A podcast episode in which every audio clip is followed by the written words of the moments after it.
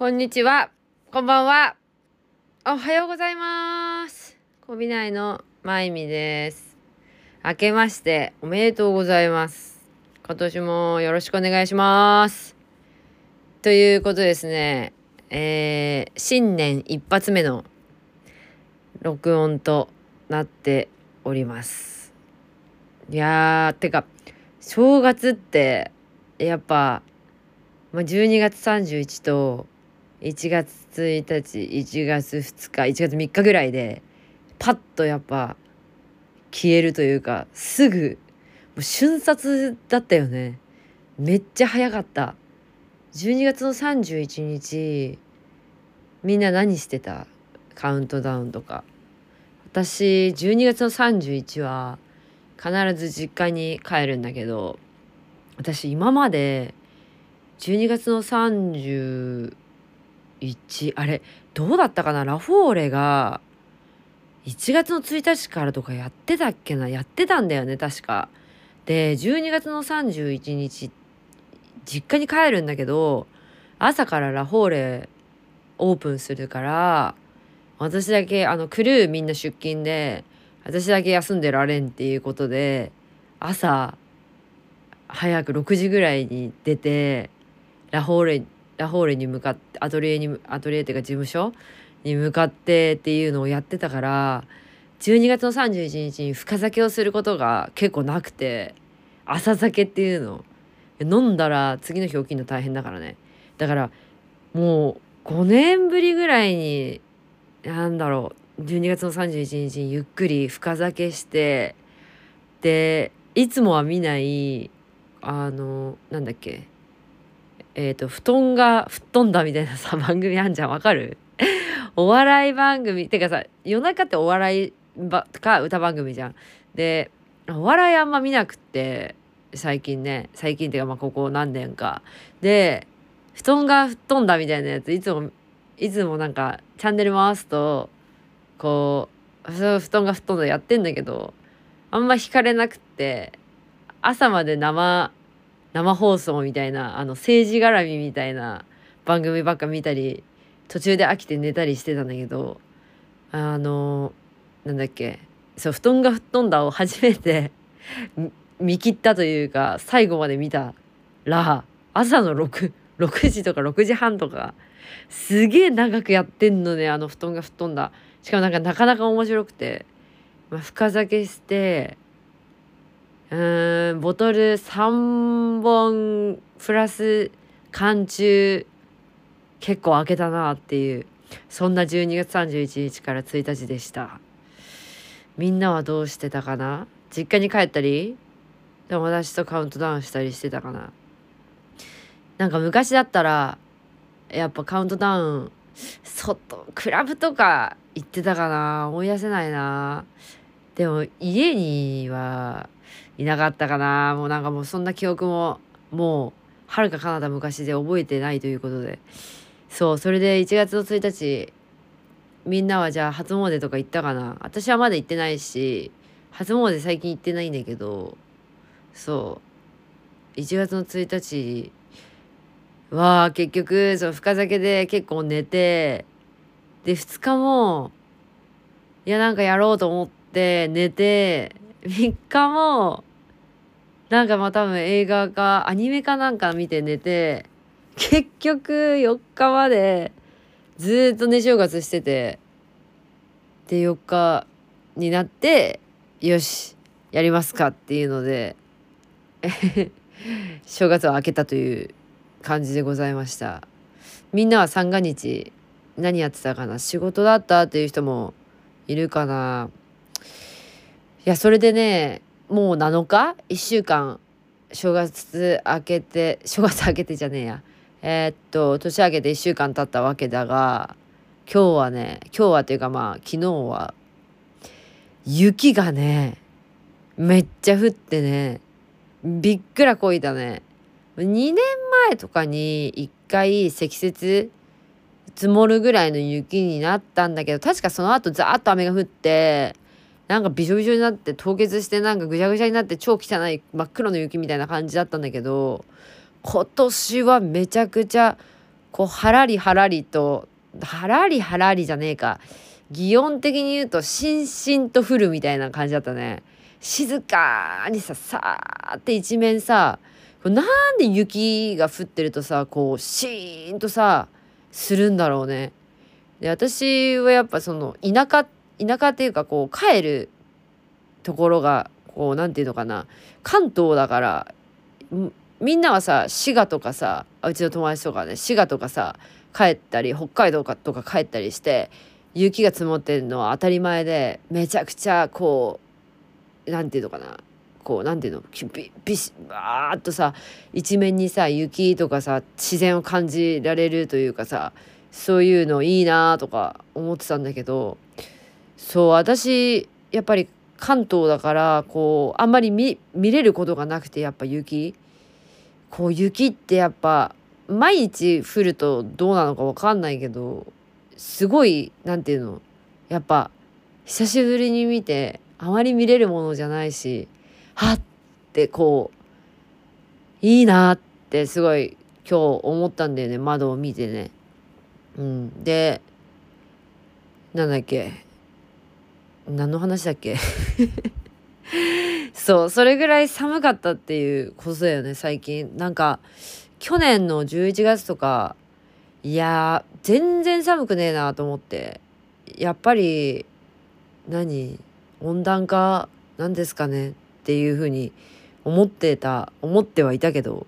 やっぱり寒い。めちゃくちゃ今になってようやく寒くなってきてこう雪が降るぐらいまで。うん。なんか美しくもあそう儚いキャンペーン。今あの昨日からえー、っとウィンターウィンターじゃねえや。えー、っとね。あそうそうそうそうそう。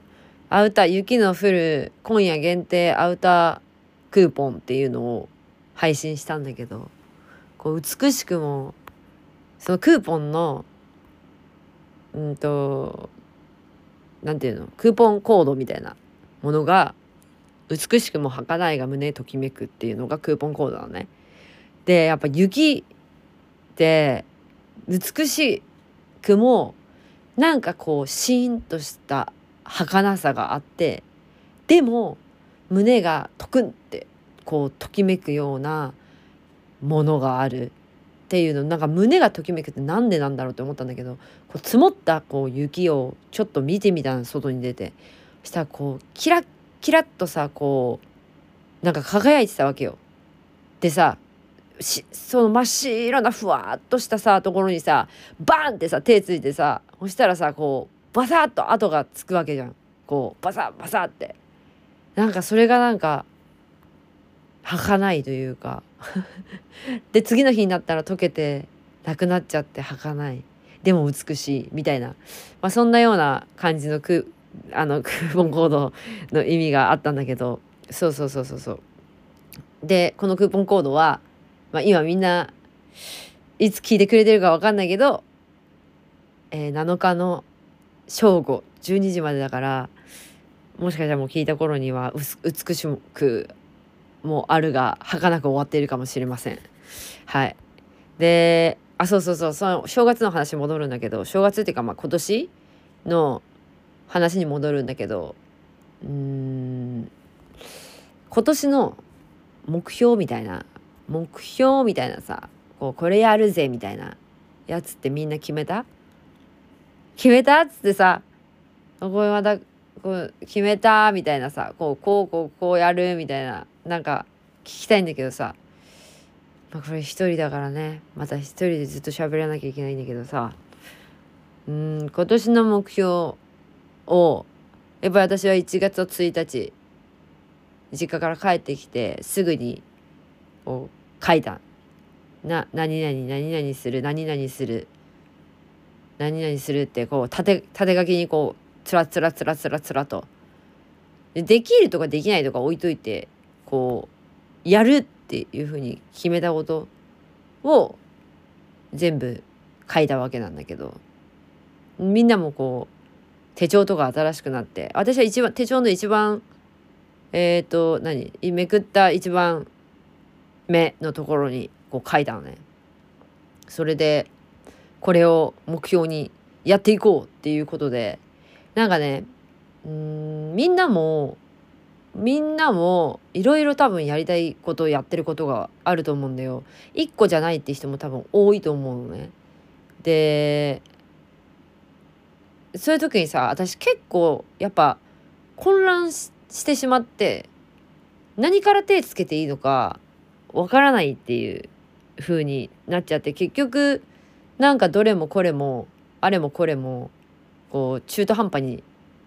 時間配分されちゃって何が何だかよく分かんないみたいなことが起きてたわけよ去年。で去年ずっとそんな感じだったのね。でそれをどうにかしたいっていうのでめちゃくちゃこれさあのもっと早くから気づけよっていう話なんだけどやってみなきゃ分かんないということでですねあのえっ、ー、とねウィークリースタディプランナーってやつ、まあ、スタディって勉強のスケジュールが立てられるって書いてあるけど別にこれ勉強だけに使えるわけじゃなく使えわけじゃなくてあの何？普通の計画表として全然使えるっていうか私は使ったんだけど。ね私はねキャンパススタジディキャンパススタディプランナーっていうさウィークリーのなんあれこれな2回ぐらい言ったな今。そうそうそうそうそう。それを使ったんだけど結構良くて。まあ私1月の1月から使ってるんだけどこうサブジェクトが、まあ、いくつかあってでこう週のプランを立てるみたいな感じなのね。でうんと時間も書いてあってまあいいや検索もし欲し気になったら検索してほしい。それでえっとなんか画像が出るからさこういう感じなんだみたいな。でまあちょっと私のすごい下手な説明でいくとえっとサブジェクトがいろいろあるのね。例えばじゃあえー、じゃあ分かりやすく、えー、英語社会理科みたいな。ちょっとちょっとそれちょっとそれが学生しになっちゃう学生みたいな感じになっちゃうけどまあいいや。理科なんだっけ数学国語？あれなんだっけ？わかんなくなっちゃった。まあ、いいや理科数学国語って書くじゃん。で理科どこからどこまでをじゃ人間の体についてみたいな。で数学、まあ、1ページから10ページで英語あ国語、まあ、何ページから何ページみたいな感じでこう一日のスケジュールスケバカ野郎全然説明できねえじゃねえか。本当にこう物の説明するのって本当に難しいよね。物の説明が上手い人って本当尊敬するわ。もう一回ごめん。あの本当しつこくてごめん。本当にごめんね。一から説明させて。えっとウィークリープランで週にまずどんだけ何を進めるかっていうものを書きます。で1日ごとのこうスケジュールを出すのね。その下にタイムスケジュールっていうのがあって自分が何をどんだけやるかってマーカーがマーカーで引くところがあってで計どんだけの時間何をやりましたっていうのが分かるような1週間ね分かるようなスケジュールプランの手帳なのね。はあ分かったで何がいいかってこれ1日で例えば私の場合は、まあ、アート、まあ、洋服、まあ、私英語の勉強やって英語の英語で YouTube ちょっと、あのー、更新したくて YouTube とかでまあその他みたいな感じでまあいろいろ書いてあるんだけどでそれでそのスケジュールを書いてチェックできたらチェックすんじゃん。でえー、っとそうすると次の日のプランも考えられる。で次の日はこここからここまでやりたいとかやろうとかそういうことを考えられるっていうのがめちゃくちゃ効率がいいとか今私は何をどこまでやったのかわけが分からなくなるっていう人にはぴったりだと思う。私は特にそう。私は今何を喋ってるのかも分かんなくなるから自分がこう何て言うのかなうんそうどこまで進んだかが一発で分かる。こうマーカーで引いてると例えばあなんかこの週まだ ごめんまだ 4, 4日分しか書いてないんだけど知ったように言ってんだけどこうこのこの4日間でアートの時間ちょっと少ないかもとかあなんかもうちょっとここの時間をこう増やしたらいいかも。この時間の方がこれやるのに効率良かったとか一人でわかるからめっちゃおすすめ。これマジでこれマジで使ってる人いいるよね多分ねいるよね。いやこれね超絶おすすめだし多分これ半年とか続けた時に続くと思うんだよね。なぜならばこう次の日のプランを書くとここまではやろうっていう風に意識的に思うから結構ここまでは絶対にやろうみたいな気持ちで何ていうのスッとこう作業に入れるっていうのがめちゃくちゃ良かった、うん、っていうおすすめ情報でした。おすすめ情報であそうそうそうそうそう。また話がね右往左往して申し訳ないんだけど自分がうんとそう目標を立てました。でそうそうそうこうごめんねまたさこうやってさ言うこと忘れちゃってさこうグダグダグダグダ喋っちゃってさ申し訳ないね。そうでそう自分がの目標立てました。やばいってマジで。そう。でそれを必ずやるべくこうまだえっ、ー、と6日6日目なんだけどえっと自分